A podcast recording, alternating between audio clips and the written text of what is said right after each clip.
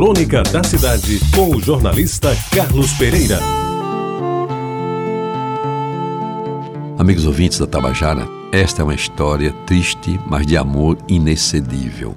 Maior do que o maior amor dos maiores amantes, porque é um amor que não tem limites, que não tem dimensão e que está acima de quaisquer parâmetros que possam ser aferidos. Não deixa de ser uma história triste, embora seja uma verdadeira história de amor, daquelas que a gente jamais pode esquecer. Foi nos anos 60 ou 70, importa menos é o tempo em que sucedeu o fato. A verdade é que poucas motocicletas circulavam nesta cidade, bem diferente do que é hoje, e dificilmente alguém poderia conceber um acidente fatal com motos, embora naquela época, que era a época das lambretas, fosse até natural alguma ocorrência com as lambretas ou vespas que corriam pela pessoa acima dos limites da velocidade permitida. Um jovem de pouco mais de 20 anos teve a infelicidade de pedir e conseguir uma carona numa moto, cujo piloto tinha se excedido na bebida e, como era comum, excedera-se também na velocidade.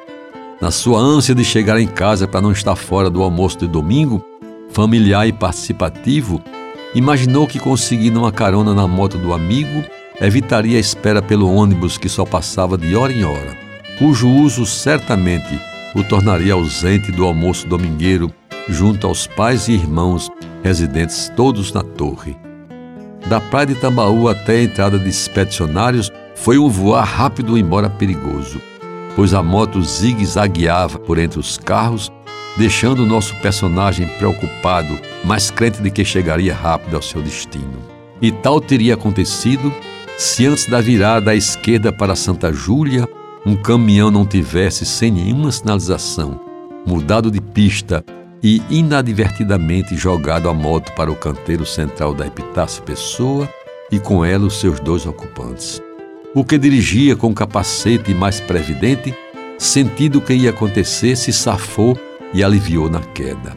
O carona, postado atrás, sequer teve chance de se segurar. Foi ao chão com cabeça e tudo. Resultado: ambos foram transportados para o hospital do pronto-socorro, que naquele tempo, quem não se lembra, funcionava na Avenida Visconde de Pelotas, no centro da cidade. Aí, amigos ouvintes, começou o drama da mãe. Avisada por telefone horas depois, quando a ausência do filho no almoço já deixara todos transtornados, viu-se de repente diante de um corpo inanimado.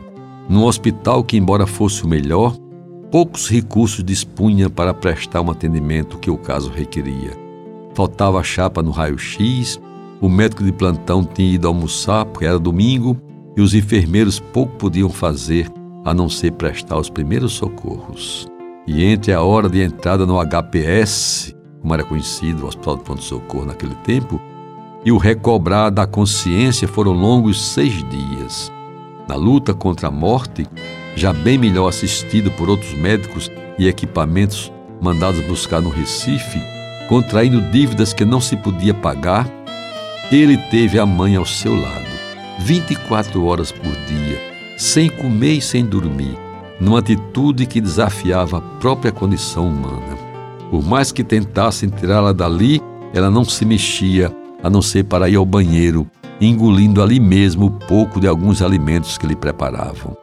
Pois bem, amigos ouvintes, depois de quase 30 dias, eis que o filho, quase recuperado, recebe alta e sai, embora fragilizado, para casa onde o esperam a mãe, o pai e os amigos, numa comemoração intensa ela presente, é claro.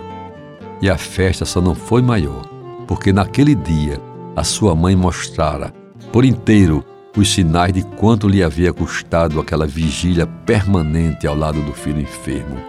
Uma tosse rouca inicial se transformou numa bronquite e depois numa tuberculose, que apesar dos esforços dos médicos terminou por levá-la ao túmulo. Disseram os entendidos que foi o vento frio que ela tomou misturado com as bactérias próprias dos hospitais de pronto-socorro. É uma história triste, mas era preciso contá-la para dizer quanto vale o amor da mãe por um filho. Você ouviu Crônica da Cidade com o jornalista Carlos Pereira.